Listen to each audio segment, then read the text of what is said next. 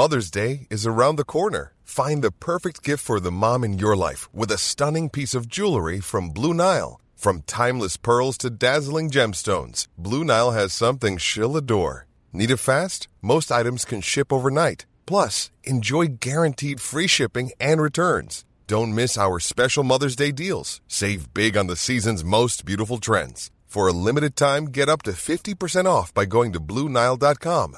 That's Blue BlueNile.com. ¿Cómo te encuentras, Keiko? Muy bien, emocionada de estar aquí, gracias.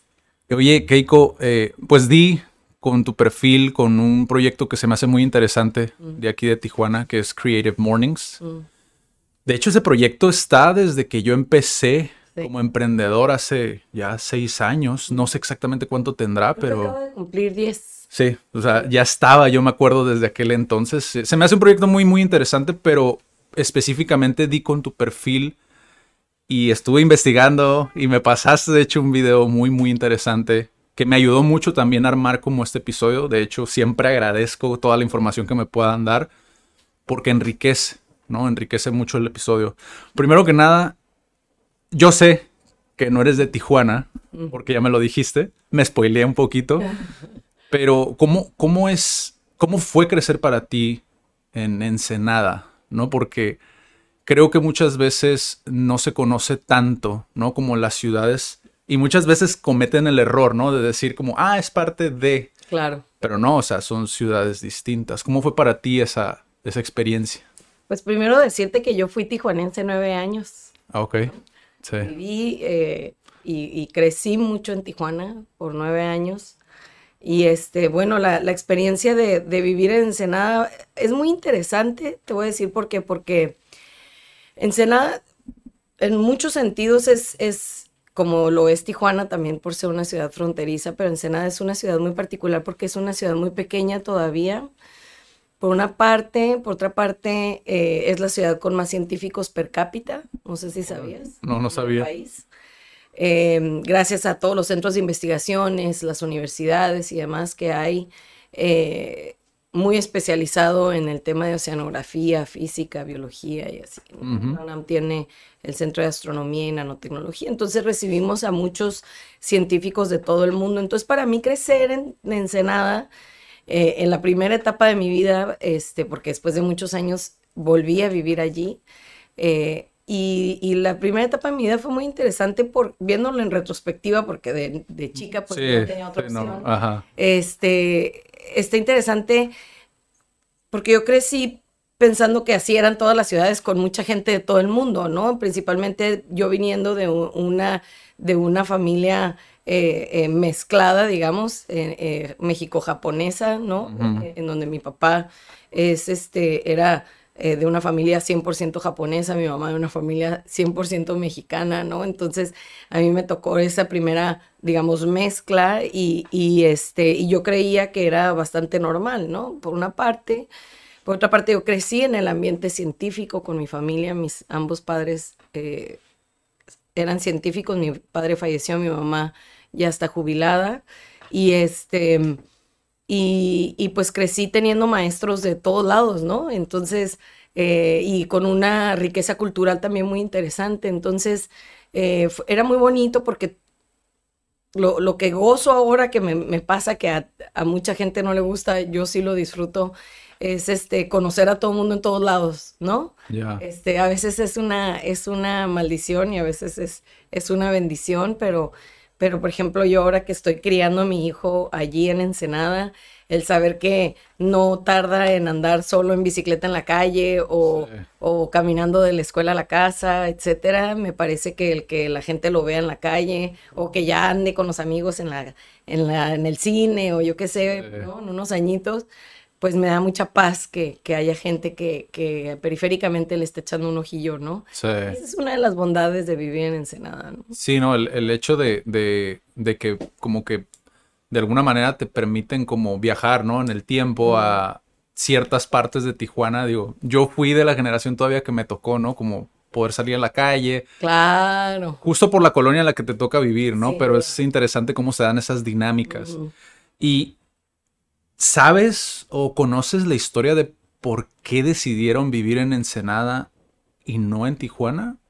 Fíjate, es, curioso porque mi mamá eh, eh, es este, ella eventualmente es de Sinaloa, su papá era abogado y, le ofrecieron la presidencia de la primera barra de abogados aquí en, en Tijuana y, se vinieron a vivir para acá. De hecho, mi mamá se fue a vivir en Ensenada porque, porque fue a estudiar la escuela de oceanología, la ah, misma que fundó mi padre. Ah, qué cool. Entonces, eh, eh, pues mi papá fue su maestro, ¿no?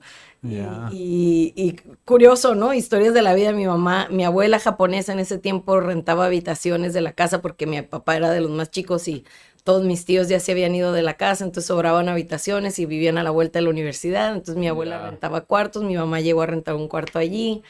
Eh, en ese tiempo, la primera que se fue a vivir al cuarto ese era Rosalinda Soler, que es una señora tijuanense que, que era la mejor amiga de mi mamá y, y este y cuando Rosalinda se regresó a Tijuana, mi mamá este, tomó esa habitación, ¿no? En su lugar y fue a vivir a casa de mi papá, curiosamente, ¿no? Y, y, bueno, pues luego ya sucedió todo lo demás. Este, y, y, eh, para mí era bien curioso porque mi mamá me cuenta que cuando ella llegó a vivir a Ensenada, porque llegó muy chica aquí a Tijuana, sí. y, y, que cuando llegó a, Ensenada no sabía contar en pesos. Mm. Todo el tiempo contó en dólares. Ya, ya, ya, ya. Entonces, que, que, el contar solo pesos era así como que se le atoraba la carreta un poquito. Ok. Y, tardó un rato en la O sea, ¿eso lo, lo vivió aquí en Tijuana? Pues sí, en los, en los que te gusta, 60. Es curioso porque, mira, te, te, digo, mi papá, por ejemplo, es de los 60 y ellos vivieron aquí en Centro. O sea, ellos crecieron aquí en Centro. Y él me cuenta que aquí no conocían la moneda nacional, o sea, era puro dólar. Era... Por eso te digo que pero en Ensenada no se usaba el dólar como acá. Me imagino que debían haber habido sí, diferentes zonas. Es, poco común que en Ensenada se use el, el dólar. El dólar. En el en el haber del diario de los ensenadenses, ¿no? Qué curioso. Cosa que a mí me pasaba que cuando yo vivía aquí, para mí también la mezcla era como muy natural. Ajá, ajá, sí. Oye, y por ejemplo, tú cuando vienes, cuando estuve, cuando fuiste tijuanense, esos nueve años que me dices, ¿cómo fue para ti como cambiar esa dinámica? Porque nos pasó también con, con, con una persona que vino también al podcast y nos contaba su historia de cómo pues es que es un mundo, ¿sabes? O sea, se abre como la puerta a muchas posibilidades, porque a final de cuentas es como si vivieras pues en un lugar mucho más recluido, o sea, digo, es un pueblo a final de cuentas, bueno, fue, ahorita ya va creciendo mucho más en Ensenada, pero a final de cuentas te da como ese, ese vibe, ¿no? Como de pueblo, y llegas a Tijuana y todo es muy rápido, ¿no? Digo, por nada le dicen una ciudad flotante, ¿no? ¿Cómo fue para ti como ese impacto? yo estoy hiperactiva, ¿no? Entonces a mí me quedó muy bien porque, porque podía hacer, o sea, muchas cosas, ¿no? Y tenía muchas más cosas al alcance. A mí me gustó mucho cuando me vine a vivir para aquí, para acá, porque evidentemente, pues tenía 18 añitos. Ya. Y era salirme de la casa de mi mamá, y era ir a estudiar la universidad, y, y, vivir en una casa con otras chicas, y, ¿no? Vivía ahí en, en la zona Río, y, y era este, pues divertido, sobre todo experimentar la, la, independencia, ¿no? Sí. Este, y un poco la libertad también. Eh, yo creo que más, más que independencia, la libertad, ¿no? Porque pues era dependiente en absolutamente todos los sentidos, ¿no? Sí. Este, a mí algo, fíjate, Adrián, algo que me llamó mucho la atención cuando yo me vine a vivir para acá, era que yo preguntaba mucho de dónde eran la gente. ¿Y tú de dónde eres? Y, así, ¿no? Porque yo escuchaba que, muchos hablaban de que eran de, aquí o de allá, de, o sea, pero nadie decía que era tijuanense, ¿no? Y, y, en Ensenada pasa que, que yo siempre digo que hay dos tipos de ensenadense, ¿no? En, yo que trabajo en cosas de campo, te digo que eh, hay dos tipos de ensenadenses, que es el, el ensenadense, esto me la, me la robé de un amigo arquitecto que dice que que hay dos tipos de ensenadense, el ensenadense endémico, como yo que nací allí, que soy de allí, y el ensenadense nativo, ¿no? Que es el que se adapta a la tierra. Y, yo creo que si en alguna ciudad hay eso, es aquí. pero algo que me pasaba mucho cuando yo preguntaba dónde era la gente es que me decían de dónde eran, ¿no? Y luego me decían cuánto tiempo tenían en Tijuana. Y entonces yo decía, pues, pues ya eres tijuanense, ¿no? o sea, Para, para, todo, eh, para todos los efectos, tu, tu IFE dice que, vives en Tijuana y, y, lo único que te hace ser de Michoacán o de Veracruz o de Querétaro, pues es un acta de nacimiento, pero fuera de allí, la verdad es que eres tijuanense, ¿no? Y, a mí me costaba mucho trabajo que, que eso pasara porque entonces hablabas de que no había un arraigo, ¿no? Y eso fue algo que a mí me, como que me chocó mucho, o sea, no que me chocó de que me, no, sino que choqué mucho con esa idea porque mi cultura, además que por mi forma de crecer, yo fui scout, bueno, soy scout y demás, siempre crecí pensando que donde fuera que yo pisara tenía que dejarlo mejor de como cuando llegué, ¿no? E, esa es como la filosofía scout, ¿no? O sea, siempre dejar el lugar mejor de como lo encontraste. Entonces, pues yo decía, bueno, pues ya dejaste Michoacán o ya dejaste eh, eh, eh, Nuevo León, ¿no? O sea, instálate, haz algo chido aquí en Tijuana por lo que es por la ciudad en la que vives y así, ¿no? Sí. Y esa creo que es una de las idiosincrasias muy interesantes de, de, una ciudad como Tijuana, porque creo que la población flotante que la, que la construye, que la constituye, es una población que al final se enamora tanto que no se va. ¿no? Tijuana tiene algo, o sea, Tijuana es una ciudad de oportunidades. O sea, a mí, yo cuando estudié aquí en la universidad, por ejemplo, pues eh, la universidad en la que estudié tenía una alianza con la Universidad de San Diego. Y yo tenía maestros de la Universidad de San Diego que venían acá a darnos clases. Eh, yo tenía una credencial de la biblioteca porque pues en mis tiempos todavía no había mucha tecnología. En, la universidad había cinco computadoras y las tenías que este, apartar añales antes y no te daban ni nomás una hora. Entonces tenía que, podía ir a la Universidad de San Diego y acceder a la información y a los libros de allá y y, a mí eso me volaba la cabeza, o sea, yo no, o sea, a mí eso se me hacía súper impresionante, ¿no? Y, y mis, por ejemplo, mis módulos de psicología aplicada, cuando recién eh, eh, empecé esa parte de la, de la formación universitaria, fue en San Diego, ¿no? Y, y trabajar con, con latinos en, en, en San Diego, pues era súper interesante porque es vivir esta biculturalidad de una manera tan, tan fluida y tan, este... Tan orgánica. Tan orgánica. O sea, yo me acuerdo cuando, porque creo que cuando viví aquí surgió la Sentry, ¿no? O sea, cuando recién llegué no existía y en el tiempo que estuve aquí apareció la Sentry, bendito Dios. Entonces yo saqué mi Sentry y a la hora de la comida, ya cuando ya era una profesionista, a la hora de la comida me cruzaba a comer a veces a San Diego y me regresaba, ¿no? O sea, Tijuana, pues entonces... Era una dinámica, es una dinámica muy, muy interesante. Sí, sí, sí. Y yo creo que eso solo lo tiene Tijuana. Sí. ¿No? O sea, me acuerdo conciertos donde de repente estaba viendo a, a Morrissey en el High y, y en lo que entraba una banda y, y, salía la otra, salía Manu Chao a echarse un, una, una cascarita nada más ahí, ¿no? Y, y de eso es que te quedabas así como que, ay, siempre Tijuana muy, este, siempre con una sorpresa muy bizarra por ahí.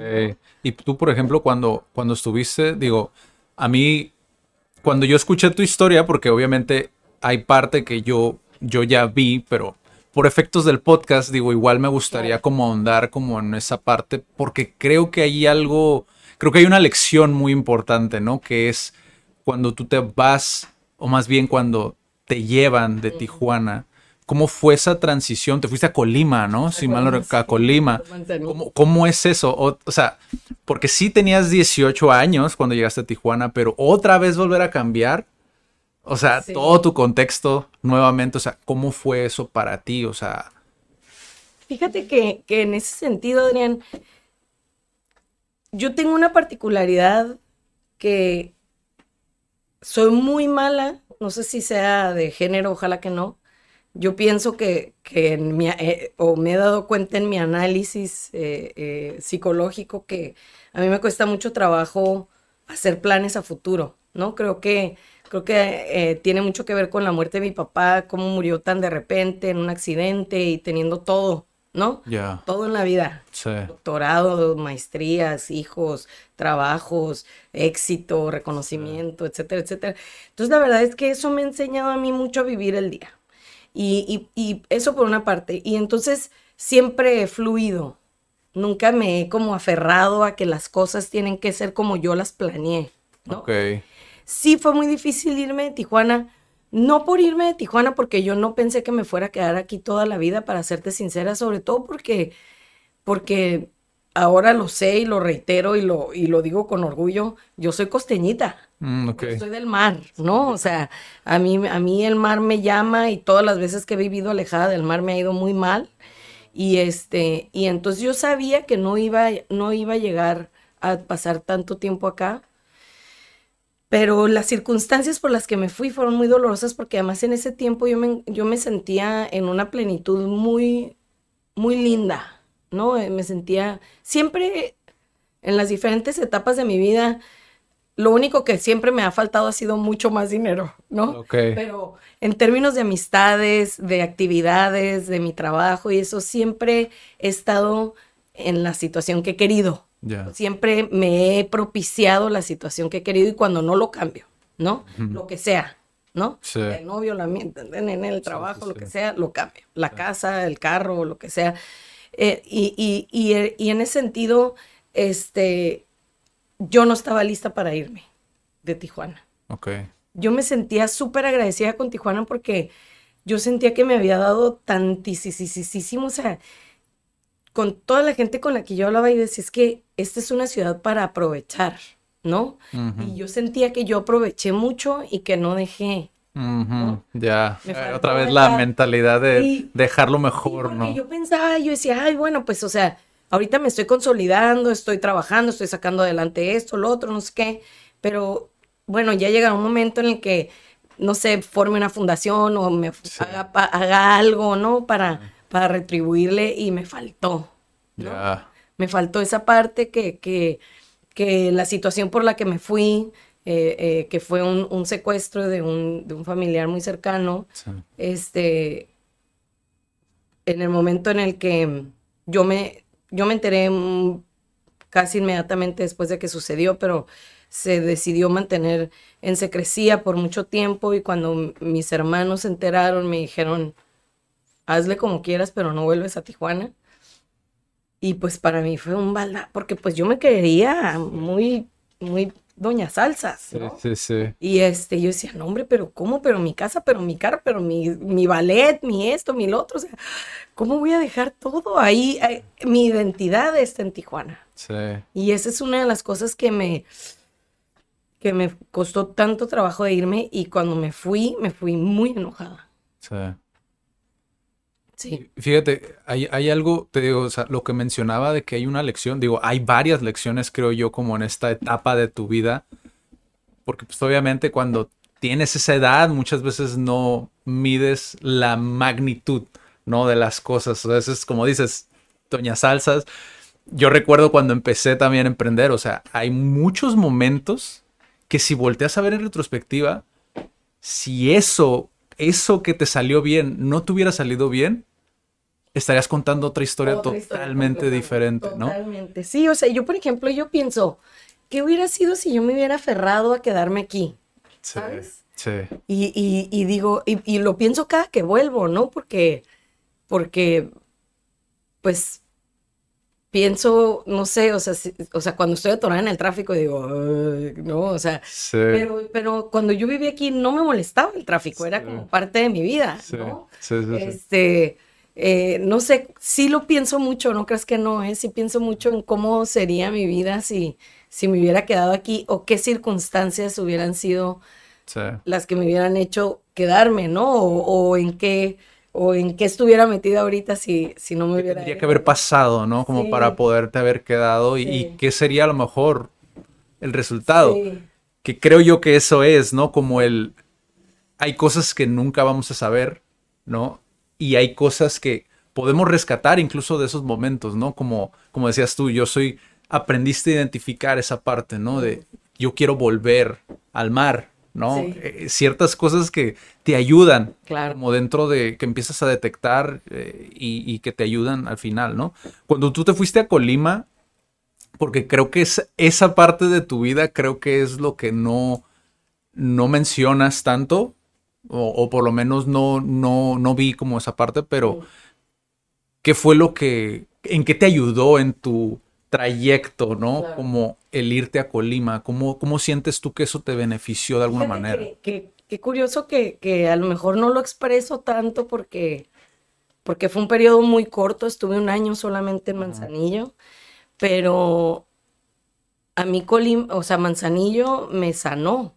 Ok, fue como tu retiro espiritual. Fue como un retiro espiritual, fue una, fue, a ver, ahí te va yo me fui, yo me tenía que ir de aquí, entonces cuando renuncio, ¿no? Porque en ese tiempo yo, yo estaba aquí dirigiendo y aperturé y dirigí una universidad que se llama UNIDEP. Sí. Y cuando renuncio, porque mis hermanos ya no me dejaron volver acá, digo, no es que no me hayan dejado, ¿no? Un poquito sí, pero yo lo entendí no como una imposición, sino como una protección, ¿no? Sí. Y lo acepté y no hubo reclamo alguno. Pero entonces cuando, cuando me, cuando renuncio, mis jefes me dicen, ¿por qué? ¿No? O sea, ¿por qué así? ¿Por qué de la nada? O sea, tu desempeño está súper bien, no, o sea, ¿qué está pasando? ¿No? Y les dije, no, pues la situación de seguridad está muy fea en Tijuana, yo no puedo seguir estando aquí, estoy corriendo muchos riesgos, qué, vivo sola. Vivía en ese tiempo, eh, había un, este, una estación de radio por internet, yo creo que la primera estación de radio por internet eh, me puedo atrever a decir que mexicana, no, no sé si llegara tanto, pero se llamaba Radio Global y era una, una estación de radio que, que, este, que dirigían unos amigos míos de aquí de Tijuana de diseño y esto. Y, este, y vivíamos unos de, nosotros juntos en una casa en la Cacho, ¿no? Una casa increíble, gigante, hermosísima. Este, y, y cuando, cuando me fui, eh, y dejé como toda esa parte atrás, mis jefes me dijeron, bueno, si no quieres estar en, en, en, en, Tijuana, te ofrecemos otras plazas para que vayas y abras, ¿no? Está Tamaulipas, está Veracruz, creo que me ofrecieron, y está Manzanillo. Y dije, no, hombre, pues Manzanillo, vámonos, ¿no? Pacífico, calorcito, rico, vámonos. Y entonces, y dos de mis mejores amigas vivían en Guadalajara, muy cerca. Entonces dije, bueno, me voy a Manzanillo. Sí. Y entonces me voy a vivir a Manzanillo y me voy literal con lo que me cupo en el carro, ¿no? O sea, cajuela, ropa y zapatos y la parte enfrente, decoración, arte, ¿no? Prácticamente, pero fue absolutamente todo lo que me llevé y lo que me cupo y vámonos. Y cuando llegué a Manzanillo, llegué a vivir sola llegué a abrir la escuela, que no, no, no me pagaban tanto, pero en ese tiempo me pagaron una, una, este, una, un departamento, una cantidad para, para alojamiento y entonces yo bien súper golosa renté un departamento así del tamaño de tu estudio, probablemente, pero de cualquier esquina del departamento veías la playa, ¿no? Ah, ok. Y este, y era tan chiquito que, la, que, la, que el comedor no cabía adentro, entonces estaba en la terraza, ¿no? Y era la primera vez que vivía sola y era la primera vez que estaba en un lugar donde yo no era nadie, no era la sobrina de nadie, la prima de nadie, la tía de nadie, la, la hija de nadie, la hermana de nadie, no era nadie. Y yo estaba en una en una crisis de identidad y de dolor familiar, se puede decir, ante esta situación que, que, está por todos lados, ¿no? O sea, y, llegué, llegué en febrero a vivir a Manzanillo y, y me fui me fui a San Pancho con una, con Ana, con una de mis mejores amigas que vive en Guadalajara. Me dijo, vámonos, y nos fuimos a San Pancho. Me fui en camión, me acuerdo, y ella me, bueno, ahí toda una peripecia. Y este, y luego cuando llegué a Manzanillo y ya me estacioné y ya me quedé sola, fue, madre, ¿qué estoy haciendo? ¿No? Así, y, y, y no, o sea, como que me costaba mucho trabajo como encontrarme, ¿no?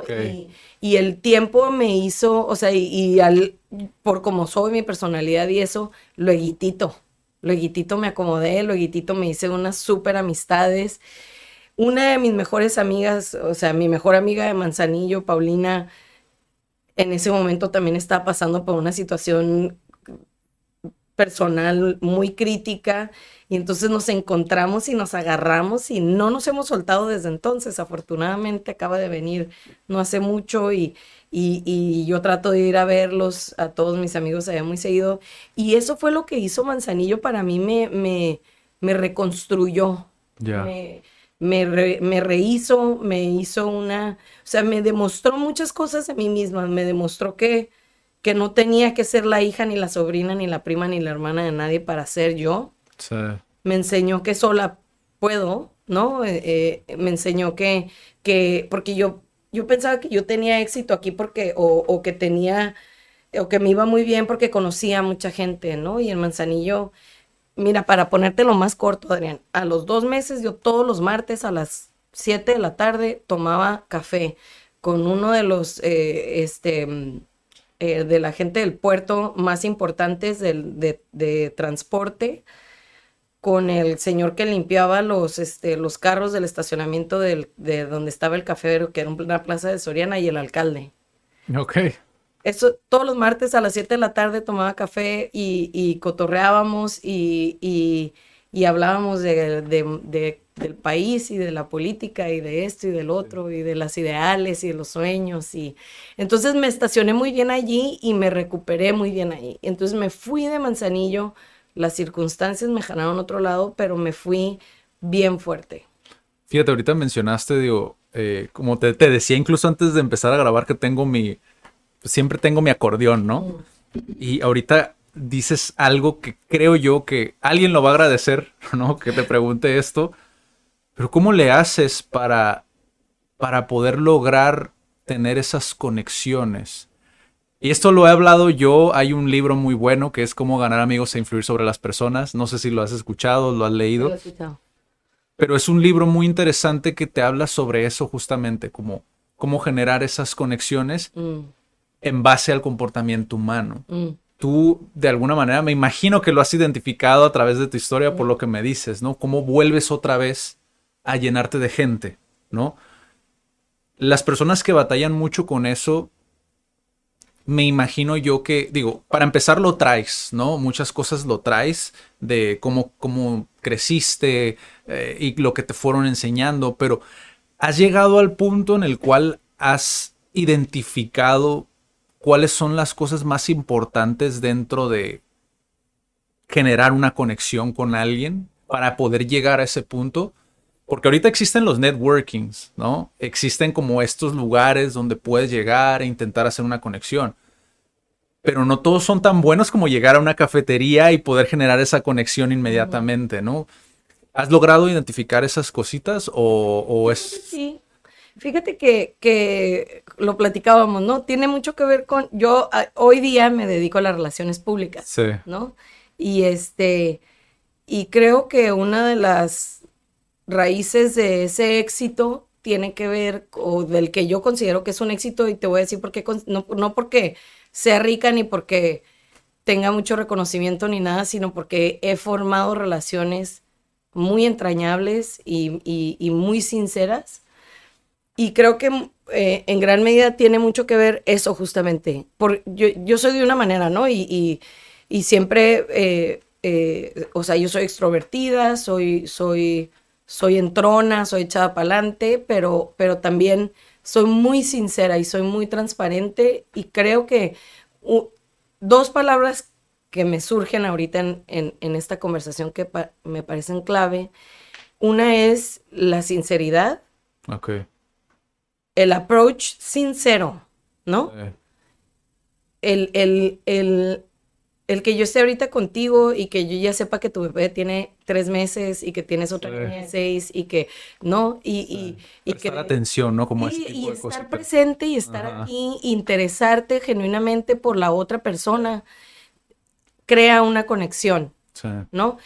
Y la otra palabra muy importante me parece, porque es la más compleja, es la empatía porque no toda la gente piensa como yo. Y mira que yo soy cuadrada como blip. ¿En serio? wow, qué curioso. Soy muy cuadrada para, para, para la gente que dejó entrar a mi círculo de confianza. En términos, por ejemplo, tan sencillos como el, eh, su visión del medio ambiente. Ah, ok. yo veo que alguien es un o sea, en Manzanillo hay un fulano que tiene un apodo horrible porque yo se lo puse porque una vez lo vi tirando basura en la calle al vato. Entonces, no lo puedo decir porque es una grosería, pero, pero así le dice la gente hoy en día, ¿no? Y, cuando, y cuando, ay, sí, que el fulano, y, y, este, ¿y por qué le dicen así, no? Pues la Keiko le puso así por este, todavía sigue la, la, o sea, a ese grado soy cuadrada, ¿no? No dejo entrar a nadie que, que, no tenga la misma visión o compartamos, no la misma de ninguna manera, sino que compartamos una visión de, de desde crianza, de medio ambiente, de, y, de, y de trabajo personal. Para mí es importante que la gente con la que yo convivo tenga una capacidad de introspección, porque si no la tienen, atropellan a la banda. Sí. Y entonces, este, soy, soy, soy como, y, y, y es curioso porque mi, mis amistades más cercanas no tienen nada que ver con mi entorno laboral necesariamente, que mi entorno laboral es muy social, sí. sumamente social, ¿no? Se me hace muy interesante como lo que mencionas porque te digo, siempre para mí yo le doy como mucha importancia a eso, ¿no? Incluso cuando tú haces una colaboración para mí creo que siempre es anteponer eso, ¿no? Por encima incluso de si tienes que un negocio por, por hacer. Claro. ¿no? Y sí, eh, estoy de acuerdo totalmente con lo que mencionas. Digo, al final de cuentas es empatizar, ¿no? Con la persona y prestar atención. Suena más fácil de lo que es para muchas personas porque hay algunos que con los que he platicado y siempre, siempre dicen, es que soy malo para los nombres. Mm. Y es ya te pones como esa etiqueta, ¿sabes? Como en la frente y dices, híjole, no sé hasta qué punto eres malo o hasta qué punto podrías trabajar, claro, ¿no? Claro, hay muchas técnicas para trabajar eso, ¿no? Y, ya que estamos en eso, digo, para ti, ¿cómo te han ayudado la... Sé que estamos brincando muchas partes en la historia, pero para ti, ¿cómo te han ayudado las relaciones públicas? Llevarlo a la formalidad, porque sé que no fue lo que hiciste desde un principio. O sea, llegaste ahí. Sí. Y hiciste esto que, que, que, platicaba, de hecho, en el episodio pasado con, con Carlos Noriega, Noriega Sensei, que él le platicaba que muchas veces la gente tiene como estas habilidades que vas cultivando a través del tiempo, ¿no? Y llega un punto en el que encuentras dónde vaciar esas habilidades, ¿no? ¿Cómo fue para ti como el... Las... Justo lo que acabas de decir, o sea, y, lo platicábamos ahorita, ¿no? Yo, yo, yo estudié una carrera muy específica, con una vocación muy específica y con una, con un hacer muy específico. No, a pesar de que yo dentro de la rama de la psicología trabajé en desarrollo social, trabajé en, en, trabajo comunitario, todo con, con la psicología aplicada, digamos, ¿no? Digamos, saliéndome del contexto tradicional de la fisio, de la, perdón, de la terapia en, consultorio, ¿no? O sea, o de la terapia de grupo, etcétera. Me salí mucho de allí, ¿no? Pero aún así está ciertamente compactadita, ¿no? Como, como ser médico, como ser arquitecto, o no, algo que es así como muy específico de una de una vocación.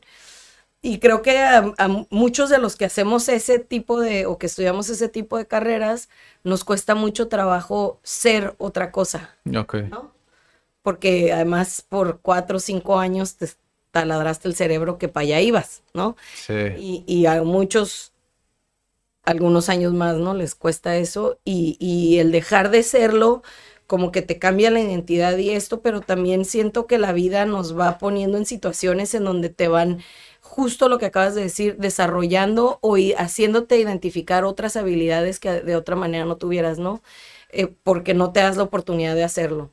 Y, algo que te dije yo ahorita eh, es fluir, ¿no? Para mí el fluir es súper importante porque entonces no te aferras a un plan, sino que se te presenta otro y a lo mejor por ese lado va la cosa y está interesante y no, entonces esa parte del fluir y de identificar otras habilidades, siempre que alguien empieza a trabajar conmigo, les digo eso, ¿no? Ok, tú estás estudiando esto y esto es, y, juntos vamos a darnos cuenta de que tienes esta, o muchas otras habilidades que a lo mejor ahorita no sabes que tienes, ¿no? Entonces, déjate llevar, aprende, no tengas miedo, vámonos juntos, ¿no? Y, le damos, este, y, creo que eh, a mí me pasó algo bien particular y justo ayer eh, platicaba con unos amigos muy queridos de cómo yo llegué a esta profesión, ¿no? Y, y creo que mucho tiene que ver por cómo soy yo, ¿no? Por mi, por mi personalidad. Pero, pero también, por ejemplo, eh,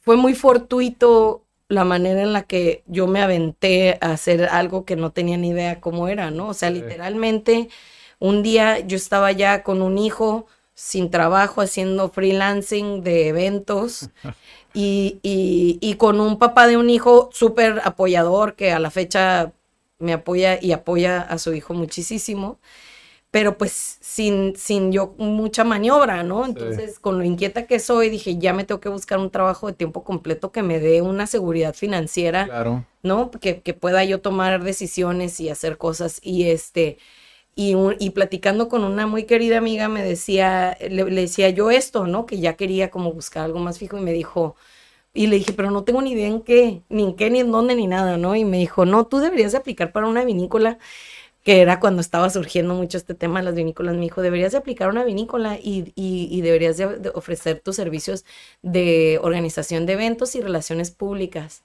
Y yo, ¿qué es eso?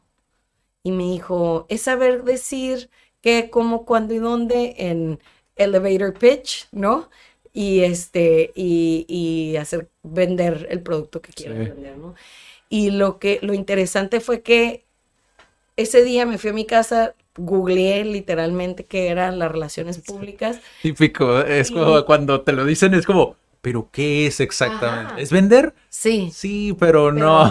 Este. Sí, no, porque yo, yo no siento que yo nunca he vendido una cosa en mi vida, a pesar de que he generado mucho dinero para, para sí, sí, y este, y entonces, eh, fortuitamente el siguiente día o por ahí, en esos mismos días, este, fui a recoger a una amiga para que juntas fuéramos a recoger, para que veas qué tan pueblo estamos en Ensenada. Fui a la, a la, veterinaria de mi amiga veterinaria para que me acompañara a recoger a nuestros hijos juntas. Y este, y llegando allí, ahí estaba eh, un, un, chico que conocí aquí en Tijuana, justamente, y, que tiene una vinícola, tenía una vinícola y me dice, oye, este, ¿qué onda? ¿Qué andas haciendo? Yo me imagino que él me preguntó qué estaba haciendo yo ahí en la veterinaria, ¿verdad? Ah, ok. Y yo le dije, ay, fíjate que justo estoy buscando trabajo. Ok. Y entonces él se quedó así como en la veterinaria. Y yo, no, aquí en la veterinaria. sí. Y me dice, y trabajo, porque era, Adrián, la primera vez que yo buscaba trabajo en mi vida. Y este, y me dice, tenía yo como 31 años, ¿no? Ajá. Y, y o, menos quizás. Y me dice, este, eh, ¿y en qué? Y le dije, pues en relaciones públicas y, y organización de eventos. Órale, pues mándame tu currículum. Y yo, Dios santo, tengo que hacer un currículum, buena idea. y entonces, este... Quizá debería empezar por ahí. y le mandé el currículum y bueno, pues eh, fue que entré a trabajar a La Lomita eh, cuando tenía apenas dos años esa empresa y, creamos juntos Finca La Carrodilla, que es otra vinícola que ahora tiene la misma familia de las cuales me siento súper orgullosa y todavía sigo muy cercana a ellos y sintiéndome parte de la familia como siempre me lo dicen y este y, y así fue como empecé mi carrera, ¿no? Y pero hay algo que quiero ahondar un poquito más en términos de la de la de, de cómo yo he desarrollado esta carrera que tiene que ver con la con la franqueza. Ahorita hablé de sinceridad. Sí pero tiene que ver también con franqueza y con el respeto a quien soy yo. Yo creo que yo en, términos de relaciones públicas rompo todos los esquemas y soy totalmente opuesta a lo que debe de ser una persona by the book. Sí, como el molde, ¿no? Sí, rompo el molde porque soy intempestiva, soy súper mal hablada, este, eh, siempre, eh, o sea, siempre hago comentarios muy fuera de lugar, un poco también para sacar a la gente de su, de la situación. Soy, soy como, en ese sentido, entonces la gente como que, como que se saca de onda, pero, pero me agarra la onda, ¿no? Y entonces es este, es este, eh, o sea, por ejemplo, eh, si hubiera estado aquí tu, tu chica, le hubiera dicho, ay, estás dando chichi, ¿no? O sea, y entonces hablamos de pecho, de mamamantar y de cuánto, cómo fue y de que a se me salió la chichi y no me di cuenta y, ¿sí me entiendes? Y, y porque soy muy, muy abierta para hablar de todo, ¿no? Entonces, este... Como que eh, suena a lo mejor feo, pero no es lo que, lo que, a lo que se refiere, ¿no? Pero es como, te bajas como por decir de lo formal Total. Lo informal, ¿no? Soy súper informal. Que también es muy efectivo, ¿no? Que también tiene, es que, es que ahí hay una, ahí es como química, ¿no? Hay que medirle los niveles siempre. Sí. Porque hay situaciones en donde. Analiza bien como las. No puedes perder la formalidad. Y hay otras situaciones en donde, por favor, forever, ¿no? Pierde la forever. Y a mí me pasa que hay gente que, que, que, se habla de un personaje, por ejemplo, que no, pues es que hay que cuadrársele y esto y lo otro. Y digo, no, hombre, yo que me lo tuteo y que me le hablo de güey, ¿no? Ya sabes, así. Y este, y, y, y la gente engancha conmigo mucho en, ese nivel, ¿no? En donde los tratas como humanos, ¿no? En donde, en donde retiras una formalidad que no necesariamente es la que, la que, la que es necesaria, ¿no? Y que, y que a, lo mejor hasta ellos les enfada ya, ¿no? Sí. Y, y, y, yo siempre soy la que dice el chiste, siempre soy la que, y soy súper imprudente además, ¿no? O sea, siempre digo la chistosada en el momento más, o sea, very awkward, ¿no? O sea, digo la chistosada en el momento más inapropiado. Es como que rompo el hielo, por ejemplo, el otro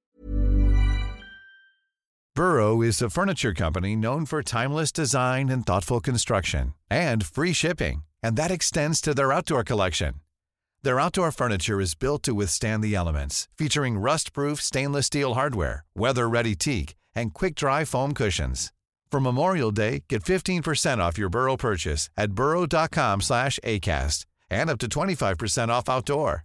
That's up to 25% off outdoor furniture at burrow.com slash ACAST.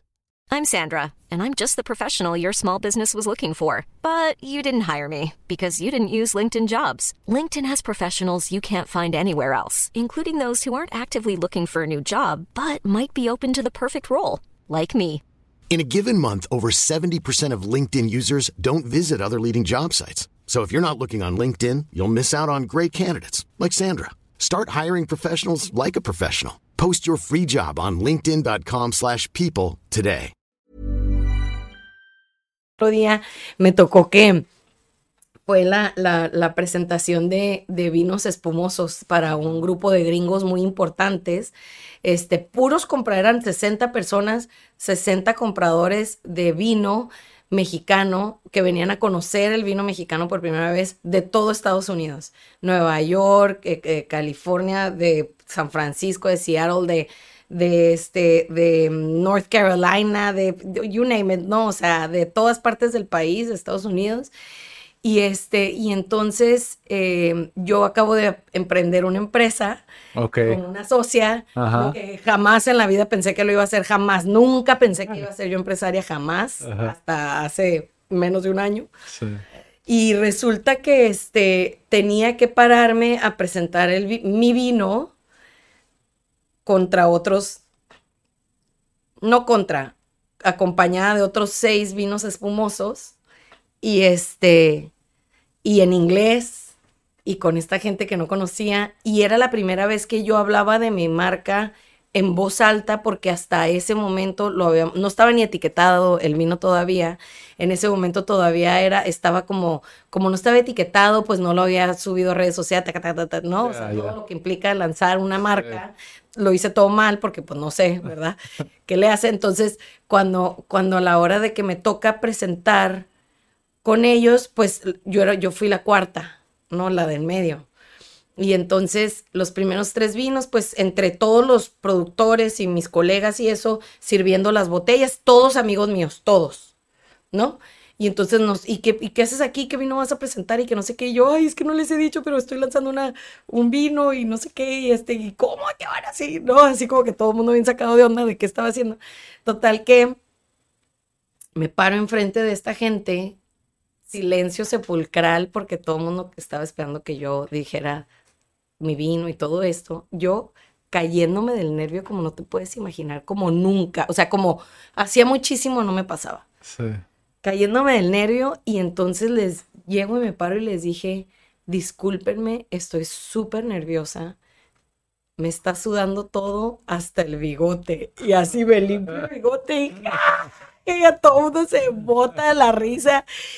To- todos hasta mis colegas, bueno, un tipo me quita el micrófono y la conozco desde hace 10 años, esta desgraciada, y en su vida había estado nerviosa, ahora resulta. Y entonces rompimos un, un hielo ahí con los compradores, con los mismos en, eh, vitivinicultores y las otras marcas, con los compradores. Sí. ¿no? Se hizo una dinámica bien interesante que, que, que, que me enorgullezco de haberlo provocado porque, porque te crea cercanía. Sí.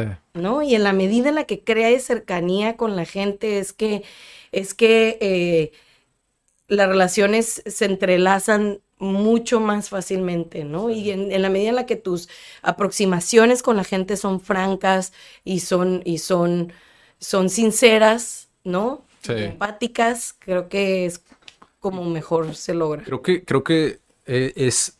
Muchas veces esperamos que. Digo, yo cometí ese error. Bueno, lo, categorizaría como error porque muchas veces te congela, ¿sabes? Como que te paraliza. A mí, por ejemplo, cuando yo empecé a emprender, buscaba información, pero lo querías como si fuera una fórmula mágica. Claro. ¿no? Como esto No, no, pero te va a ayudar a- exacto. Es como, te decían algo genérico, porque pues obviamente cuando ya sabes, sabes que lo único que puedes decir es algo genérico porque no conoces el caso de la persona. Claro. ¿Sabes? Pero qué bueno que lo mencionas, porque o sea, no siempre va a ser de librito. No, sea, a veces- no, no, no, no. Es mejor empatarlo con tu personalidad, ¿no? Creo que eso es algo súper, súper importante. Porque, por ejemplo, si te causa mucho conflicto el estar con personas muy extrovertidas, pues quizá a lo mejor una, una, una de dos, o lo puedes intentar y ver cómo va, o simplemente ve con las personas que, que de alguna manera son similares a ti, ¿no? O sea, que te generan esa confianza para poder Claro. aperturarte, ¿no? Como dices, o sea, hacía mucho que no sentías ese nervio y a veces ese mismo nervio, cuando tienes las habilidades, las habilidades lo sacan, ¿sabes? Como que sacan la chamba, o sea, sacan el, el- el momento y de alguna manera lo sacas porque ya tienes como, se le llama el poder de reserva, ¿no? Es como ya lo has hecho ¿sabes qué tanto. también? Eh, eh, justo yo creo que en ese tipo de momentos, Adrián, es cuando, cuando se, a lo mejor se genera otro eslabón de otra habilidad, Mm, ok, ¿no? ya. Cuando te pones en situaciones extremas donde no, no, o sea, por ejemplo, a mí me, me ha pasado, eh, me pasó un, un tiempo muy específico de mi vida profesional en donde me encontré con mucha, me topé con mucha misoginia, Ok. pero en un lapso muy corto y súper intenso, que yo, yo sentía que todos los hombres eran los misóginos, que ¿Fue todos... cuando estabas en ya en, relaciones públicas? Sí, sí, sí, fue ahora recién cuando estaba eh, so- socializando el proyecto de la Plaza Santo Tomás, que, Ah, que es este, Corporativo. Fue. fíjate que por no, ahí, ¿no? cuando, cua- en, en la Bodegas de Santo Tomás, que es la empresa donde trabajo, eh, tiene un gran compromiso social y uno de los proyectos que teníamos, que tenemos ahora ya hecho realidad, es, un, es el proyecto de la Plaza Santo Tomás, que fue peatonalizar una calle. Ah, ok. Entonces, eh, pues como una empresa privada iba a quedarse con, la, con una calle, bla, bla, bla, bla, ¿no? Entonces, eh, el alcalde nos pidió que socializáramos el proyecto, es decir, que lo consensuáramos con la ciudadanía, líderes de opinión, cámaras, asociaciones, colegios académicos, científicos, etcétera, eh, cultura, medios, y que lo plancháramos de manera que cuando ya él los hubiera cabildo, no hubiera el escándalo de la vida que lo hubo de todo Entonces, este, en ese tiempo, el proceso de socialización, que luego me fui enterando cómo funcionaba, porque pues yo, sabía vender vino a través de las relaciones públicas, me, di, me, me era eh, juntarnos con gente así en, en, una mesa y presentar el proyecto de la paz. Y, este, y muchas veces, eh, por decirte un porcentaje muy por mayor de la mitad de las veces, yo era la única mujer en la mesa. Y, y siempre eh, las reuniones eran en mi espacio, ¿no? En mi sala de juntas y, y, pues yo era, cuando llegaba la gente, pues yo servía el vinito, yo servía la agüita, yo les ofrecía lo que necesitaban, ya que veía que todo el mundo estaba servido, me sentaba y presentaba. Entonces para muchos hombres les causaba mucho conflicto que yo fuera la que los sirviera, los atendiera y que también fuera la que los presentara, como que si no hubiera alguien de mayor jerarquía para que lo hiciera. ¿Sí me entiendes? Y siempre, y bueno, eso en términos de actitud, así como, mm, ¿no? Así como, en términos de actitud, así, leve, eso era lo más fresa. Sí. Luego me llegaba a pasar que eh, e, eso lo hice como por dos años, así tupidito, taca, taca, taca, ¿no? Muy, muy intensamente. Me llegaron a decir, no, hombre, pues si nomás preséntate con una minifalda con el alcalde y este, y, y y te dan tu plaza y este, ay, qué iconimo que no sepas cómo hacerle para obtener eso. Ah, o sea, una tras otra, tras otra, tras otra. Y yo decía, Dios santo, y la agresión más fuerte en términos misóginos que yo sufrí estando eh, eh, en, en, en chambeando fue de un hombre de Tijuana justamente que estaba yo lo recibí en, la, en, la, en, mi oficina y, porque mm, llegó con un grupo de cocineros de todo el mundo, no sé qué, no sé qué, y me pidieron para un evento aquí en Tijuana, y me pidieron que les hiciera un recorrido por la plaza y las instalaciones de lo que tenemos allí, no sé qué. Entonces estábamos haciendo un recorrido y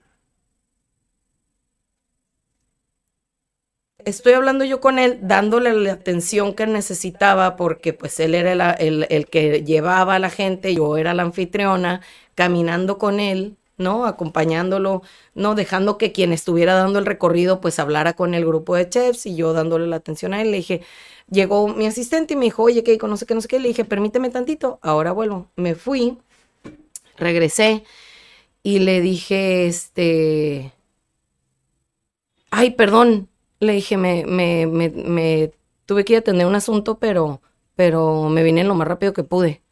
¿A poco te vienes rápido? Me dijo el vato así. Y yo, o sea, como que... Con incredulidad, ¿no? Todavía. Sí, sí como que dije, ¿escuché bien? Y entonces, en ese momento le dije, no, lo que te quise decir es que quise regresarme lo más rápido que, tuve, que pude y me di la vuelta y me fui. O sea, ya no pude seguir hablando con él. Sí, sí, sí. Y todo el camino hacia donde me fui a esconder, porque me fui a esconder a llorar, fue, puta, ¿por qué no le dije esto? ¿Por qué no le dije lo otro? ¿Cómo no le contesté esto? ¿Cómo no le contesté lo otro? ¿Por qué me quedé callada? ¿Por qué esto? ¿Por qué el taca, taca, taca, ¿No? Les escribí, tengo un chat con todos mis primos, les escribí, este idiota, no sé qué, no sé qué, no sé qué. ¿Quién es? Lo voy a matar. Ya sabes, mis primos y así. Y este, y en eso, o sea, me quedé pensando, yo no tengo por qué saber cómo responder a esas agresiones. Sí, sí, sí. Porque esas agresiones no deberían de existir, punto. Sí. Entonces, fue un, un poco como perdonarme a mí misma y decir, a ver, doña Salsas, no tienes que saberlas todas, ¿no? Sí. Hay que, hay que saber cuándo poder decir y, y, y cuando no es necesario responder también, ¿no? Y, y, todas las otras veces que me pasaba eso, que me decían la gente, yo nunca perdía la postura de que yo era la autoridad en ese momento en esa mesa, aunque yo fuera la que le sirviera el vino, porque además yo quería hacerlo. Porque tenía a quien, a quien pedirle que lo hiciera. Sí. Pero yo quería crear un ambiente de intimidad en ese momento para que ellas se sintieran cómodos, para hacerme preguntas del proyecto, para yo explayarme, para platicar del proyecto y que, y que estuviéramos como si estuvieran en mi casa.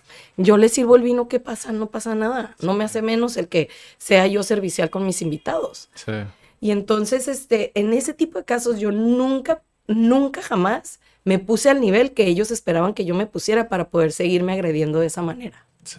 ¿Sí me entiendes? Entonces, siempre hay que estarle midiendo. Y me pasa, por ejemplo, también, eh, ayer recibí a un grupo de, de- de una situación muy particular que me pidieron una, una sala de juntas para una junta en la que yo también tenía que participar. Y, y una situación donde mujeres que deciden, que lo respeto to- totalmente y esto, pero, pero ponerse muy provocadoras y no como que está bien, me vale, pero, pero eh, yo estaba ahí, eh, llego, me siento, yo andaba vestida como porque andaba, ese día andaba, ayer anduve, tengo una moto y anduve en la moto, entonces traía botas y traía jeans y una camiseta y así, o sea, cero formal. Y este, y, y una, una comunicación entre los hombres y las mujeres tan tóxica y tan, ¿no? Que, que muchas veces tuve que poner un alto, ¿no? O sea, eh, la chica presentando decía algo y entonces el chico mansplaining lo que la chica había dicho al resto del equipo. Entonces yo le dije en una de esas, ¿por qué sientes que tienes que explicar lo que ella ya está diciendo muy claramente? Una, o nos crees mensos a nosotros o que la crees mensa a ella, ¿no? O sea, eso fue lo que le... le- ah, no, no, por si había quedado alguna duda. Y yo dije, bueno, pues si hay alguna duda, que lo pregunten, compadre. O sea, no es necesario que te tengas que... Sí. ¿Para qué tienes a la morra esta ahí desgastándose toda nerviosa, este, teniéndonos que exponer algo? Si, Sí. o sea, si tú estás teniendo que explicarlo aparte. güey, Sí. ¿no? O sea, entonces, siempre, o sea, en ese sentido también, mm, o me gano el odio o me gano el respeto de la gente, porque no me quedo callada. Sí. Porque, ¿sabes qué? Sobre todo, que, perdón que me agarré el micrófono, No, está bien. creo que yo como por como soy yo, tengo la responsabilidad y la obligación de poner los saltos que otras morras no se atreven porque no está dentro de su naturaleza. Sí. Y no está mal que no, yo sé que muchas no se puede, como yo no pude el otro día con este idiota, Sí. ¿no? Pero siempre que puedo lo hago porque me parece que hay muchas que no pueden hacerlo y lo hago por ellas. Sí, y es que eh, es, creo yo que es, es muy importante que se den a conocer casos así. Mm.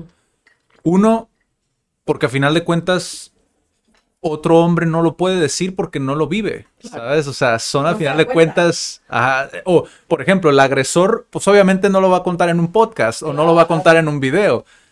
O sea, hace falta que pues las chicas pues cuenten este tipo de situaciones para poder identificarlos también. Creo que a veces como, como hombres como que no, no se dan cuenta como en ese tipo de escenarios que yo siempre he dicho y yo por eso nunca quise estar como en corporativo o en oficina como tal, porque suele ser muy tóxico es- esto en específico, que Sí. es algo cultural ya, ¿no? Como que es algo que está muy, muy arraigado, que a final de cuentas es como, ah, no se le da la oportunidad a la chica y siempre existe esto, ¿no? De, no, pero es que es por, por cuestiones de preparación. Claro que existen chicas preparadas. La cuestión aquí es que Las oportunidades. La cuestión aquí es que ya va más allá. Como que hay ciertas cosas entre líneas que no se dicen, como esto que dices. El, se me hace tan estúpido a veces como el, ah, porque me serviste esto, ya por eso es como que te desedifico. Sí, sí. ¿No? sí, sí, Es como, es una- otro nivel menor, Ah, ¿no? Más Ya bajo. no te presto tanta atención. Exactamente. O porque, y sueles, y creo que esa es la parte tóxica, eso sí creo que es importante decirlo, creo que sí es la parte tóxica de ciertos libros o tips que se dan como dentro de la autoayuda. Digo, la autoayuda yo soy de los que más recomiendo la autoayuda, pero sí hay cierta parte tóxica donde te dicen, siempre es el último que entra a la sala de juntas, ¿no? ¿Qué dices tú? Por. ¿Por qué? O sea, es como, es absurdo, pues, o sea, Claro. simplemente cuidando como, prestando atención, Sí, criterio. criterio a ciertas cosas, es más que suficiente. Claro. Pero a veces como que se, ¿sabes? Como que Sí. Se compara incluso a veces con ciertas actitudes como dentro de redes de mercadeo, ¿sabes? Que es como, Ah, sí. yo soy el más fregón, Ya. ¿no? Y es como, y se va a hacer como yo digo, ¿no? Y no sé, siento que es importante como contar este tipo de cuestiones. Y igual hacer la, la- la- la invitación a, a- a chicas que tengan como ese roce, ¿sabes? Como hacer es, tengan ese roce en el día a día de poder dar voz y luz como a ese tipo de situaciones. Yo, yo en ese sentido soy muy confrontativa. O sea, después de que me pasó este con este señor de Tijuana, y, y la verdad es que a lo mejor tú como hombre no lo ves tan grave, ¿no? Ajá. Pero yo me sentía en ese momento como una mujer profesionista, representante de la primera vinícola de Baja California. Todo el, lo que hay eh, detrás. Recibiendo a cocineros de todo el mundo, con fotógrafos, con medios, prensa, ¿no? Yo era la señora eh, anfitriona, ¿no? De esta situación. Y el fulanete este, bueno, para nada, viene y me dice eso. Sí. O sea, me pegó, me movió el tapete, me tumbó y me dio patadas en el piso, pues. Sí. Sabes, en sentido metafórico fue muy duro Sí. muy duro cómo es que yo haciendo todo este esfuerzo de, de, de- de lo que implicó recibir a esta gente, me hayan sobajado a ese nivel, ¿no? Y me acuerdo una vez que yo platicaba una experiencia que en ese sentido, sobre todo de, de cómo es que los hombres les cuesta trabajo empatizar con esta situación, sobre todo porque es muy cotidiana y es muy, muy cultural, ¿no? Y entonces a mí me, me pasó una vez que había un, haz de cuenta, mi oficina está en una parte de la, de la plaza y yo para llegar a mi auto en el estacionamiento tengo que atravesar hasta la otra calle, pero por adentro de los edificios, ¿no? El estacionamiento sale para el otro, para la calle de atrás. Entonces el guardia está al lado de mi oficina, entonces le, pedí al guardia, ya me voy, me puedes abrir el, o sea, entonces siempre que hacía eso, pues a veces eran, no sé, las 5 de la tarde que oscurece muy temprano, ya estaba eh, anocheciendo, oscureciendo, o a veces eran las 10 de la noche porque me quedaba muy tarde trabajando y me iba y el tipo venía atrás de mí siempre, o sea, suponte dos, tres metros, un metro atrás de mí y ya te vas para tu casa. ¿Y quién te espera o qué? Haciéndome preguntas Sí. así, muy, muy incisivas, muy con un tono Sí. que ahorita hay un guardia, por ejemplo, que si me las hace, perfectamente se las contesto porque no lo hace con, intención. Y entonces cuando le dije al, al- al jefe de seguridad de higiene, le dije, ¿me puedes hacer el favor de cambiar el guardia de la tarde? Me dijo, ¿por qué? Y le dije, lo que, me siento muy incómoda. Le dije, la verdad es que eh, me hace preguntas muy raras y su forma de aproximarse conmigo es, es muy incómodo. Le dije, por favor, cámbialo. No, pero pues nadie más se ha quejado y no sé qué. Le dije, porque nadie tiene los pantalones para hacerlo. Y yo, si yo puedo hacerlo, yo lo voy a hacer. Yo me siento muy incómoda. Tengo el nivel jerárquico, jerárquico con esta empresa para que lo quites. Por favor, quítalo, güey. O Qué sea, absurdo llegar a eso, ¿no? Es como, tengo el nivel Sí. jerárquico, es como te estoy te diciendo estoy que... carnal, por todas mis compañeras que no dicen nada porque creen que no pueden, güey, Sí, ¿no? sí.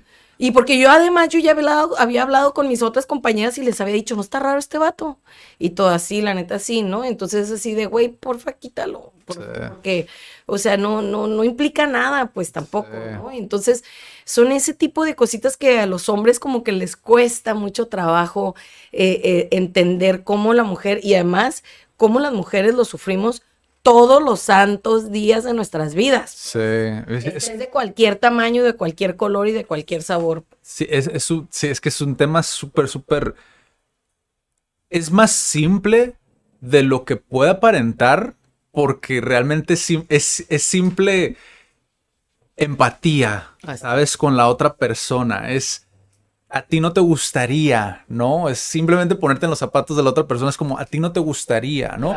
Simplemente porque eres un extraño. Sí, sí. ¿no? O sea, y si un extraño te llega y te dice todo ese tipo de cosas, pues no te va a gustar, ¿no? O sea, son cosas a veces tan simples, pero a la vez tan complejos, Sí, sí, sí. porque hay tantas cosas, tantos factores de por medio que está o sea, a mí se me hace súper interesante porque creo que a veces funciona como el teléfono descompuesto, ¿sabes? El, el hombre no se explica bien. Mm, Y la mujer cuando se lo comunica, el hombre no lo puede entender porque no can't relate, ¿sabes? Ajá, no se puede relacionar con eso. Entonces es como, entonces se, es como que no lo toman por otro lado Sí. y se van por la tangente, Sí. ¿no? Y eh, creo que eso pasa Sí, es muchísimo. muy interesante eso porque luego eso tiende a ser un poco por la postura y la posición en la que está el receptor del mensaje, ¿no? Sí, Que no está dispuesto a estar abierto a entender y a, y a empatizar con, el, sí. con el comunicador o la comunicadora, ¿no? y es que muchas veces pasa esto, es siempre ha sido así, sí. ¿no? Es como siempre ha Y sido así. también la forma en la que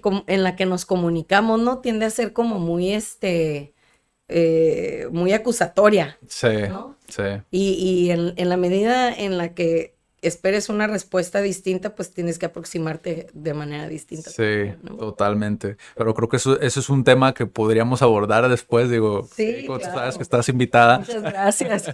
Este, eh, me, me interesa mucho develar como el, el- el- el- el misterio, ¿no? De, se me hace muy interesante como, siempre lo he dicho, tenemos de hecho eventos nosotros mensuales donde vienen personas de diferentes partes como a practicar español o otro idioma, ¿no? Y a mí una de las cosas que siempre me ha llamado mucho la atención es, siempre cuento esta anécdota de, en un evento me tocó ver a una francesa que venía de un pueblo de Francia del norte, una colombiana de Medellín y un norteamericano de ascendencia irlandesa, ¿no? Entonces, es súper curioso, ajá, como chiste, exacto, que los veo interactuar y digo, wow, qué interesante, ¿cómo es que llegan aquí? Ajá. ¿Sabes? ¿Cómo es que estas personas en su trayecto llegan aquí? Y cuando vi tu, tu apellido, Mm. me llamó mucho la atención. Digo, ya ahorita me lo respondiste como a, a- a una parte, ¿no? Que estuvo involucrado pues con oceanología, ¿no? Tu papá.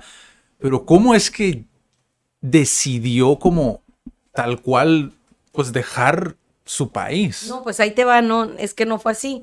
Este, mis abuelos llegaron, bueno, mi abuelo en los 20 fue contratado por una empresa para venir a Ensenada a, a, a capacitar a buzos de escafandra a pescar a bulón. Ok. Entonces se viene él con su hermano menor. Al tiempo eh, viene, deja a mi abuela, y esto buscando una mejor calidad de vida, curiosamente, ¿no? Deja a mi abuela en Japón con tres hijos. Se viene para acá, al tiempo viene mi abuela de visita, te imaginarás un viaje de meses en barco, yo qué sé. Llega mi abuela acá y, y tienen eh, dos hijos estando en Ensenado, o sea, se queda un buen rato. Estalla la Segunda Guerra Mundial, eh, en lo que están teniendo estos hijos y demás. Pasa Pearl Harbor y les dan el pitazo de que se tienen que ir de la frontera porque eh, iban a poner campos de concentración. Entonces se van a... Ellos solicitaron irse a Guanajuato, se terminan yendo a Guadalajara y en Guadalajara nacen los otros dos hijos, mi papá y mi tía, ¿no? Mi tía la que vivió aquí al final.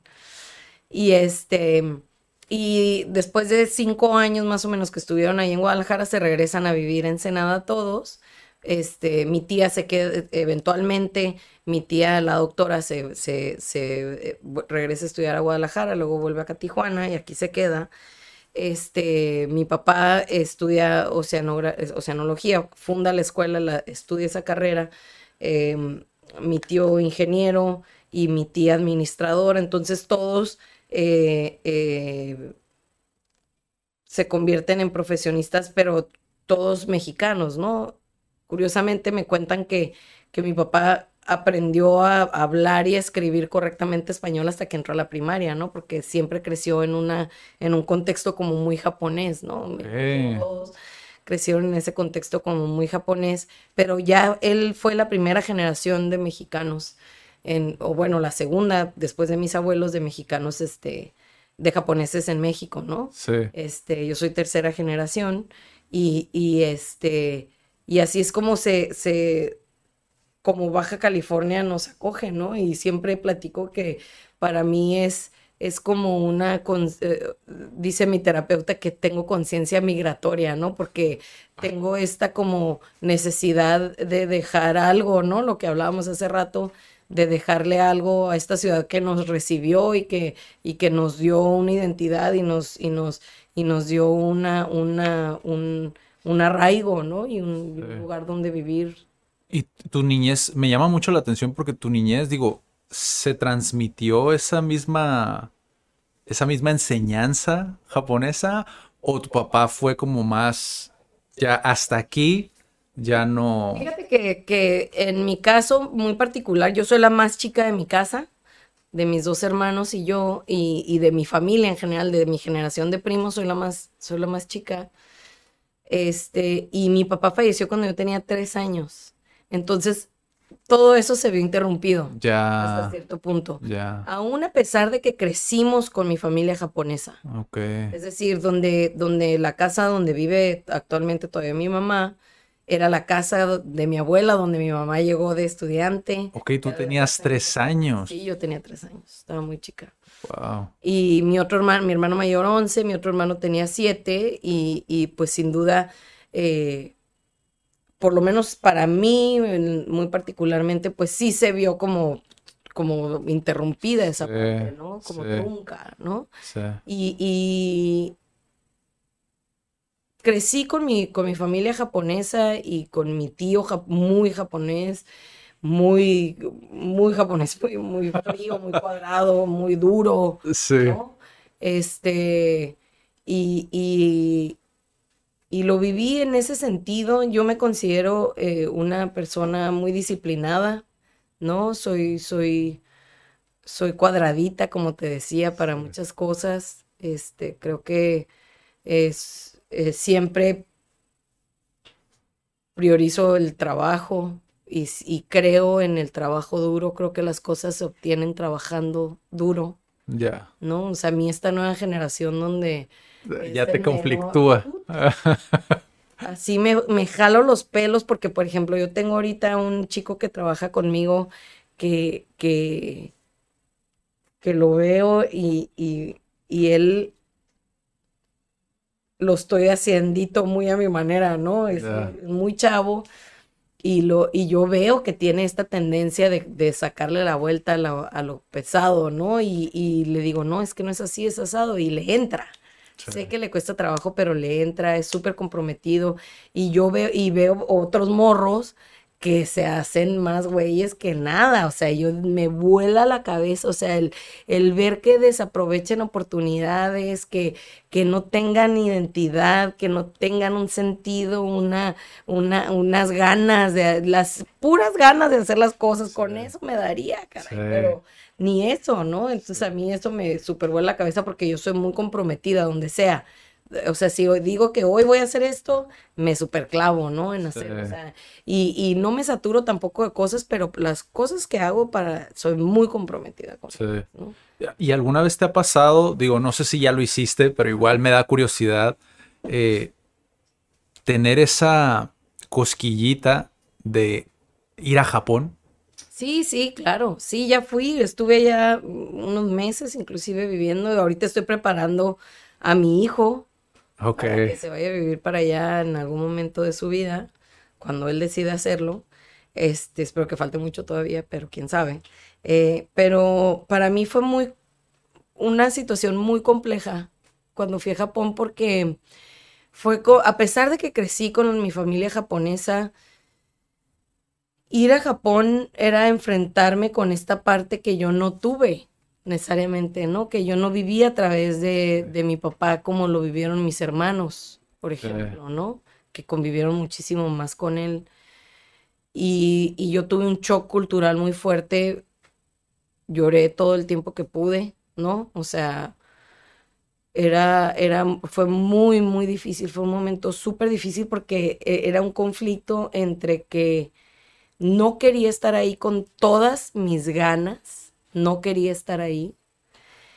Por lo tanto, me costaba mucho como interiorizar y tripear todo lo que estaba pasando y cómo era la cultura y cómo era esto. Yo nomás quería, no quiero, no quiero, no quiero, no quiero, me cerré. Y era un conflicto más interno porque estaba rechazando la cultura de mi padre. No, era, era, eh, yo creo que a la fecha es algo que, que me sigue causando mucho, eh, mucha ternura de mí misma en ese tiempo, ¿no? O sea, porque estaba bien chavita, tenía 17 años y, y, me costó muchísimo trabajo eh, procesar todo ese momento. Los últimas, las últimas semanas que estuve allí sabiendo que ya me iba a regresar, como que me tranquilicé y lo disfruté un poco más, casi que hasta me arrepentía de regresarme, ¿no? Pero, pero eh, cuando regresé, hubo mucho conflicto familiar por haberlo hecho y, y porque me regresé en la o sea, muy rebelde de mi parte. Y este, y, y al tiempo mi mamá me confesó que mi papá la primera vez que fue a Japón le pasó exactamente lo mismo que a mí. Qué loco, ¿no? Y en ese momento como que yo dije, wow, qué loco, o sea... Conectaste al fin, conecté, ¿no? Exactamente. Y me dejé de sentir culpable, que eso era algo que me, me, pasaba mucho, ¿no? Porque todo, por ser la más chica, la situación fue distinta, era más sobreprotegida por mi mamá, no estaba mi papá, etcétera. Todos fueron antes que yo más veces, inclusive, ¿no? Y que unos se hicieron ahí al kinder y, ¿no? O sea, como que había más convivencia con la familia en ese sentido. Y, y, yo todavía no, y todo este rollo, y, y, fue este, fue, fue, fue difícil, fue difícil ese momento y, y, y me reconcilié con él cuando supe un poco, ¿no? Eso de que mi papá este, le había pasado también lo mismo, dije, wow, ya. Wow, qué interesante, qué, qué, qué, buena historia. O sea, digo, al final de cuentas, eso es lo que me encanta como de, de, de, de poder como indagar en ese tipo de historias, ¿no? Como porque siento... Había contado esto además, ¿eh? Sí, pues muchísimas gracias por la confianza de contarlo. Digo, a mí se me hace algo muy, muy bonito, ¿sabes? Como poder compartir eso con una cultura que a veces la única, nuestro único vínculo a esa cultura o a ese país, los que quieren aprender japonés, por ejemplo, o los que quieren viajar a Japón por, por anime, por manga, por por cine o por otras cosas, el poder entender y, conocer este tipo de historias como que te le dan un significado superior, que era lo que platicaba con el sensei, o sea, mm. que, que ya lo ves como algo, ah, mira, como la historia de Keiko, ¿sabes? Como, no sé, se me hace algo muy, muy, muy padre, ¿no? Gracias. Keiko, creo que también, digo, por último, una de las cosas que, que me llamaron mucho la atención de, del video que, que compartí, me compartiste, que igual eh, hay muchas cosas obviamente que no hemos tocado, que como te decía en un principio, es, es compactar toda tu experiencia en un solo episodio y hay muchas cosas que no tocamos, por ejemplo la psicología y todo eso. Pero si te gustó y quisieras volver, sabes que tienes la, puerta abierta. Gracias. Por, por último, me gustaría saber cómo tu, tu reflexión sobre esta frase que tú mencionaste. A pesar de que estuviste en muchas muchos caminos, ¿no? Recorriste muchos caminos. Tú en un momento sentiste que no sabías nada. Y creo que ese momento es algo muy valioso porque muchos no logran identificar que tienen como este síndrome del impostor, ¿no? De decir, no, es que yo no sé, yo cómo voy a hacer eso si yo no sé, ¿no? ¿Cuál es tu reflexión sobre esto específicamente? Digo, lo mencionaste brevemente en el, en el video, pero me gustaría que nos lo compartieras. Yo creo que, por suerte, han habido muchas veces en mi vida en donde creo que no sé nada, ¿no? Y esas veces me podría atorar en que soy insegura y ya, ¿no? Pero tú no me lo creerías. Sí. Yo creo que esas veces lo que hacen es, te hacen sentir humildad por una parte, pero otra, por otra parte te obligan a encontrar la vocación, tu vocación, ¿no? Y ahí es donde yo siempre me encuentro. En esa, en esa búsqueda y en ese encuentro de mi vocación, en ese momento que me cuestiono, que no sé nada, ¿no? Sí. Y, y creo que todos tenemos una, y, hay veces que te tienes que rendir a ella porque te resistes. Y yo creo que eh, no hay nada más lindo que sentir las satisfacciones de saber que estás haciendo lo que quieres hacer, ¿no? Y yo creo que en ese querer hacer viene la vocación de por medio, sin duda alguna. Porque eso es, es la satisfacción, ¿no? O sea, eso es, es sentirse satisfecho. Sí. Yo, te comentaba que la vocación para nosotros era algo muy, muy importante. Eh, de hecho, uno de los proyectos que, que tuvimos previo a este podcast, a este formato específicamente, hablaba solamente de la vocación, ¿no? Y creo que perfectamente hubiéramos podido tener esta plática en ese formato y creo que se transmite mucho como a través de tu historia, como la importancia, ¿no? De prestar atención, de estar presente, ¿no? Y pues no perderte a lo mejor esas enseñanzas, ¿no? Que te puede dar como... Sí, exactamente. Y además que, que este pues a lo mejor estudiaste medicina y tu vocación es, ser pastelero, ¿no? También hay que rendirse a esas vocaciones porque al final eso es lo que nos va a hacer felices, porque además lo platicábamos ahorita, ¿no? Yo, a mí me cuesta mucho trabajo separar mi bienestar personal con, con mi profesión, ¿no? O sea, yo como tú priorizo mi bienestar personal por encima de mi, pero para mí uno de, uno de mis pilares dentro de mi, a lo mejor es esta parte como, como muy familiar que tengo, uno de mis pilares de mi bienestar personal es mi, mi éxito profesional. Cualquiera que este sea, ¿eh? para mí el concepto de éxito es muy distinto que el tuyo y que de mucha gente. Entonces, este, este, esta parte ¿no? De, de, la, de este pilar eh, del éxito profesional, a mí me da una satisfacción personal que es importante para mí, ¿no? Y que la busco y que lo procuro y que lo, y que lo trabajo. Sí.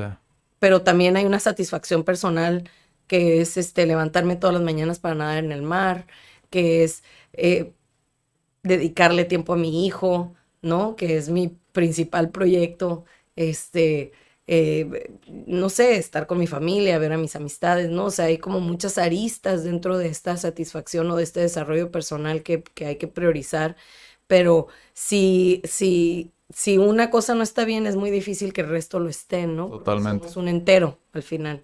Sí. Y, creo que eh, en ese sentido, eh,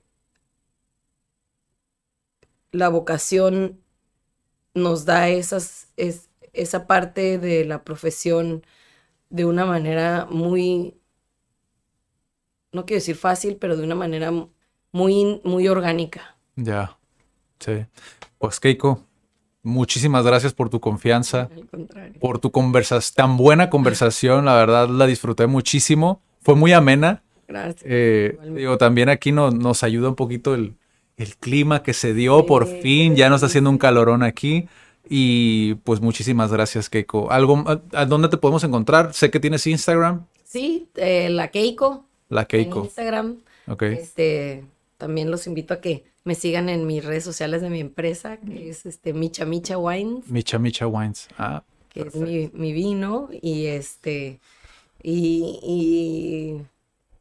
¿Qué te digo, Adrián? Te agradezco muchísimo el tiempo, el espacio, te felicito, los felicito por este eh, eh, esta empresa que han creado y este, y este espacio que han creado que seguramente inspiran a mucha gente y, y este, que nos dan la oportunidad de acercarnos a más gente que se puede llegar a sentir inspirada con nuestras historias y sobre todo que sepan que se puede, ¿no? Todo se puede. Yo no nací en, en, ninguna situación privilegiada, todo, todos los días trabajo un chorro. Fíjate, ese, es otro tema que hemos tenido muy presente, el privilegio. Sí. a veces porque vemos fotos de un viñedo, por ejemplo. Creemos que, ah, no, pero es que porque, sí, exacto. Fíjate, ese es otro tema que estaría muy padre también tenerte para ver como tu, tu perspectiva sobre esto. Y, y pues sí, o sea, gracias a ti, gracias a ti y a todos los que han estado aquí porque, digo, sus historias a final de cuentas son enseñanzas. y, y, por lo menos así me gusta verlas. Digo, yo que creo en que podemos aprender de un mentor, nunca sabes quién puede ser un mentor para ti. Sí. Totalmente. Muchas gracias, Keiko. Nos vemos en la próxima. Cuídense mucho. Chao. Gracias.